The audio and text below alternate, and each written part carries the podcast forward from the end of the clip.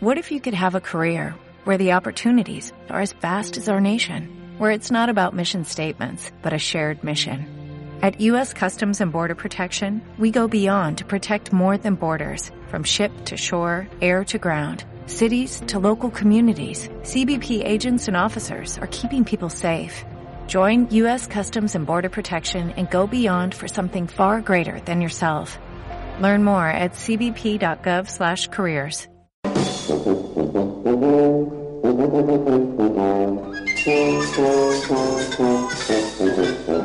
El noticioso del taller de fotografía. Y así es, amigos, en este momento pletórico y lleno de alegría lo tengo al señor Julián Rodríguez con nosotros, como es cita de todos los viernes, con su noticioso del taller de fotografía. ¿Qué tal, Julián? ¿Cómo estás? Muy buenos días, mi querido amigo, compañero de mesa, amiguines que andan por ahí pululando por algún lugar de, este, de galaxia y que eh, no salen despavoridos cuando me escuchan. Bien, perfecto. Es más, para todos aquellos que se quedan y prestan atención y se apoltronan mejor para escuchar mejor, hoy el tío Julián les trajo unos cuentitos para contarles. No, mira qué lindo. En sí. ¿Sí? Eh, les traje unos cuentitos para poder ejemplificar algo que tiene que ver con la interpretación del discurso, es decir, con qué es lo que entendemos cuando escuchamos algo y qué es lo que podemos detectar en eso, cómo podemos profundizar en ese significado y de qué manera podemos llegar a entrenarnos en una forma de percepción estética más avanzada. Debo aclarar que cuando hablo de percepción estética eh, me estoy basando en la acepción de estética que dice que la estética tiene que ver con la manera en que percibimos y cómo es que procesamos lo que percibimos. Bien, perfecto. Digo porque es una palabra afectada a una polisemia inmensa, quiere decir un montón de cosas estética. Digo, estética no quiere decir, como muchos piensan, que quede lindo. Claro, exactamente. No necesariamente. Una decisión estética puede ser que quede feo también. Por ejemplo, Claro. por ejemplo. Eh, esto de los cuentos es un ejercicio que vengo haciendo con los alumnos hace un montón de tiempo y que invito a ustedes que ya están al- eh, apoltronados esperando escucharlos, eh, que se dispongan a, a ver qué es lo que imaginan. Usted, mi querido compañero, espero que pueda hacer lo propio y a pesar de la ausencia de los oyentes a la hora de opinar, quiero que, que me cuenten... Yo voy a ser de oyente. Claro, ¿Qué voy ¿qué, a hacer de oyente? Eh, en este caso te estoy oyendo, así que no te estoy mintiendo en ningún momento. Voy a cerrar los ojos y voy a hacer como que estoy escuchando la radio. quiero que me digan, Sí, quiero que me diga usted, sí. por intermedio, usted que es medio medium, Ujú. Ya más que medium estoy en un XL, te digo. en un 7 octavo. Sí, sí, sí. sí. Eh, dígame, eh, ¿qué es lo que le parece? ¿Qué le parece que cuenta este cuento? A ver. ¿Sobre qué versa es el A ver. asunto? Se llama La Sentencia. Dice, aquella noche, en la hora de la rata, el emperador soñó que había salido de su palacio y que en la oscuridad caminaba por el jardín, bajo los árboles en flor. Algo se arrodilló a sus pies y le pidió amparo. El emperador accedió. El suplicante dijo que era un dragón y que los astros le habían revelado que el día siguiente, antes de la caída de la noche, Wei Cheng, ministro del emperador, le cortaría la cabeza. En el sueño, el emperador juró protegerlo. Al despertarse, el emperador preguntó por Wei Cheng. Le dijeron que no estaba en el palacio. El emperador lo mandó a buscar y lo mantuvo atareado el día entero para que no matara al dragón, y hacia el atardecer le propuso que jugaran al ajedrez. La partida era larga, el ministro estaba cansado y se quedó dormido. Un estruendo conmovió la tierra. Poco después irrumpieron dos capitanes. Traían una inmensa cabeza de dragón empapada en sangre. La arrojaron a los pies del emperador y gritaron ¡Cayó del cielo! Wei Chen, que había despertado, la miró con perplejidad y observó ¡Qué raro! Yo soñé que mataba a un dragón así. ¿Qué le parece, mi querido amigo? Me parece que está lindo, primero. Eh, está lindo usted y el cuento, las dos cosas. Es que así yo Claro. bien bañado soy un lindo Sí, varón. sí, porque sonó, sonó como a piropo, así que vamos a profundizar el modelo y vamos a seguir para ese lado. Eh, que, que me, me imaginé primero, eh, no sé por qué, un chico, cuando eh, la parte de una arrodillado, alguien eh, pidiendo por favor, una cosa así, me imaginé un chico pidiendo al estilo chico que pide en la calle, que Ajá. lo ayude, que, que me imaginé un pibe que dice soy un dragón y me transformé en pibe, más o menos por ese lado. Ajá. Y me lo imaginé de noche, no sé por qué. Se lo imagino de noche. Sí. Tengo otro. A ver. Se llama La historia de Cecilia. Es de Cicerón. He oído a Lucio Flaco, como sacerdote de Marte, referir la historia siguiente. Cecilia, hija de Metelo, quería casar a la hija de su hermana y, según la antigua costumbre, fue una capilla para recibir un presagio. La doncella estaba de pie y Cecilia sentada, y pasó un rato largo sin que se oyera una sola palabra. La sobrina se cansó y le dijo a Cecilia, Déjame sentarme un momento. Claro que sí, querida, dijo Cecilia. Te dejo mi lugar. Estas palabras eran el presagio, porque Cecilia murió en breve y la sobrina se casó con el viudo. No. Qué bien con el toque. No, y aparte, no, Eh, ya libertiano, to- pasáselo a a libertiano libertiano. total. La radio. Eh, qué grosso, ¿no? Ah, le, le dijo, te dejo mi lugar. Eh, ¿qué, ¿Qué me imagino de esto? Sí, No sé por qué me imagino todas las, todos los cuentos me los imagino de noche. Debe ser un problema que tengo. Y eh, la persona que muere eh, es eh, joven y la persona que zafa es mucho más grande. Por más que tendría que ser al revés, pero me da esa impresión. Y me los imagino en una iglesia, pero me imagino una iglesia de ahora, así, los banquitos de madera y en un costadito contra un pasillo. Ajá.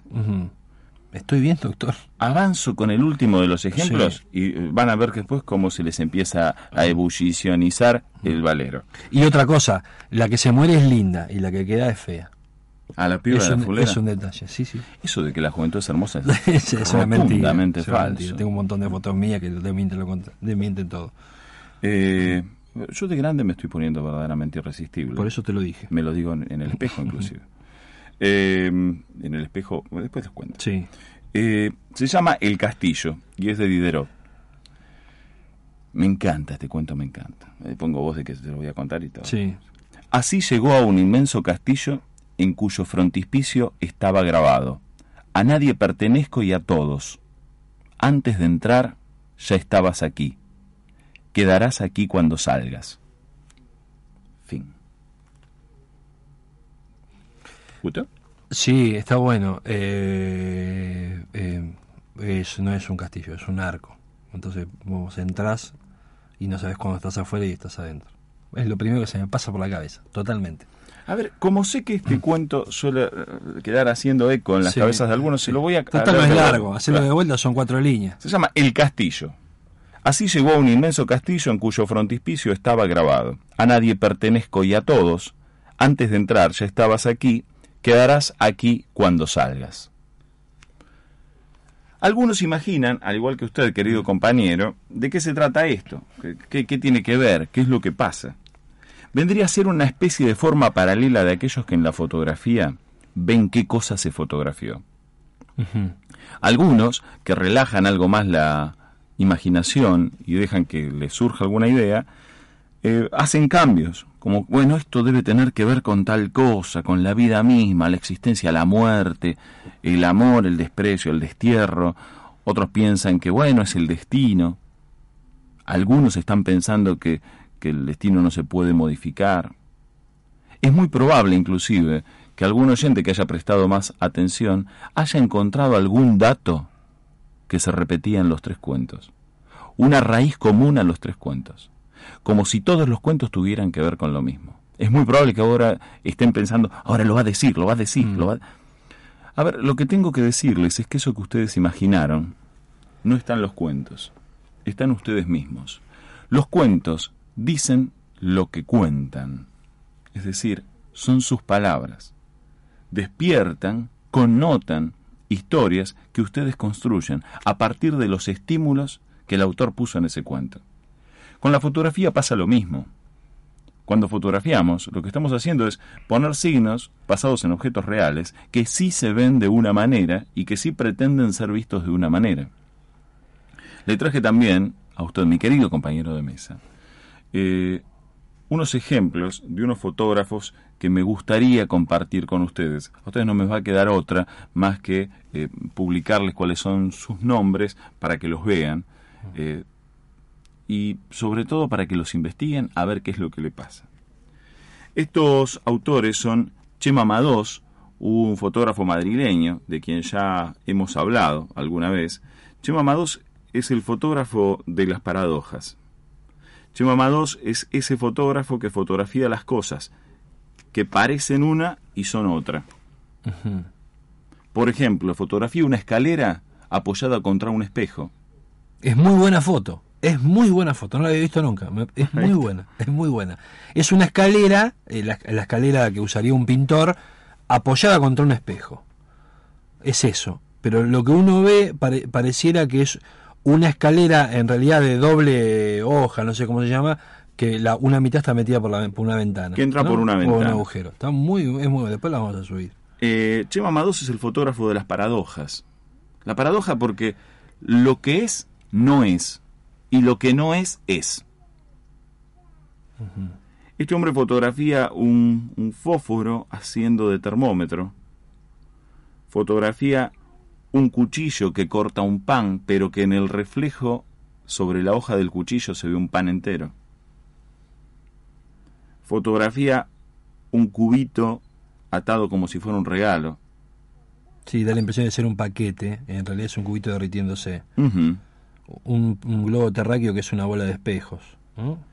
Estas alusiones de este hombre hacia una especie de metáfora que quisiera estar diciendo algo, hace que muchos vean, ah, bueno, y esto lo hizo, ah, mira, parece tal cosa, como si mm. fuera un chiste. Es verdad que muchos pueden llegar a ver eso, e inclusive muy pocos ven los significados o ven el recurso por el cual este hombre consigue que si una gomera está hecha con una letra Y y el lugar a donde va la piedrita está hecha con una letra O, esa gomera no es más que una alusión a, a este elemento que impulsa al yo por el espacio, al ego. ¿Mm? Este hombre se lo ha pasado haciendo este tipo de ejemplos, plumas que rompen espejos. Ha hecho eh, guantes de dos dedos gordos. Ha hecho, por ejemplo, imágenes donde una copa reemplaza la función del pubis en una mujer que está vestida. ¿Y los méritos son entonces hacer como que es otra cosa? No, es obligarte a que lo veas. Es obligarte a que consideres que lo que ves no es siempre así. Algo parecido a lo que hacía el fotógrafo cordobés Gerardo Repeto. Un fotógrafo que, por ejemplo, nos hacía pensar que tal vez lo fotografiado no era lo que verdaderamente importaba. Otro fotógrafo de los que quería nombrarles hoy es a don Augusto Zanella. Augusto Zanella tiene la particularidad de minarnos la cabeza mostrándonos cosas que no son. Distorsiona la perspectiva como los que ponen avisos en el césped de una cancha de fútbol. Claro, que parece que estuvieran, parece que los avisos estuvieran parados y en realidad están tirados en el pasto, pero con una perspectiva que lo da como si estuviera en 3D. Sí.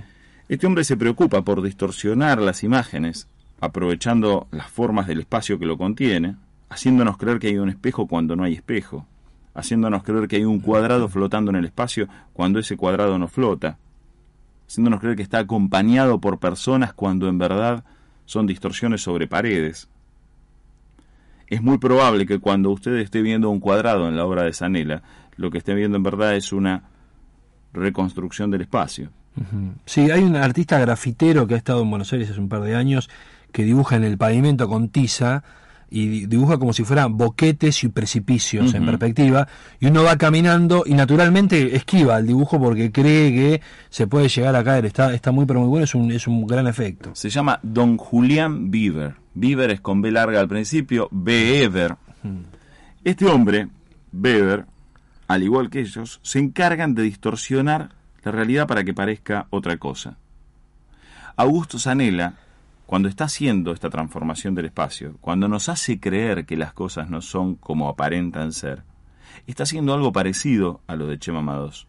Inclusive nos está haciendo dudar acerca de si lo que hace es obra o no lo es. Es obra cuando, por ejemplo, eh, un autor como Ezequiel Pontoriero deja que una manzana crezca en su manzano, pero ajustada por unos alambres. Entonces la naturaleza se distorsiona para tomar la forma del alambre. ¿Eso lo hizo él o lo hizo la naturaleza? Ese plano de discusión es el plano de lo estético. ¿Qué es lo que hace uno para fundamentar el mecanismo a través del cual construye su obra? Esto es necesariamente un camino que te aleja del objeto. Esto es lo que les sugiero que empiecen a hacer si acaso les interesa en, alguna, en algún momento empezar a descubrir otra dimensión de la fotografía, del arte y de la comunicación visual. Después vamos a estar haciendo referencia a esto en el muro eh, de, en el muro de Facebook. Ahí subimos algunas cosas como para, para poder acceder. La verdad que las fotos son muy movilizantes y obviamente tiene que ver con lo que tiene uno en la cabeza y debe haber tantas interpretaciones como personas hay. El riesgo es no caer en la explicación instantánea como si descubrir cómo es que lo hizo fuera todo. Como siempre, Julián Rodríguez, ha sido un placer. Anden bien, mis queridos. El libro gordo te enseña, el libro gordo entretiene, y yo te digo contento hasta la clase que viene.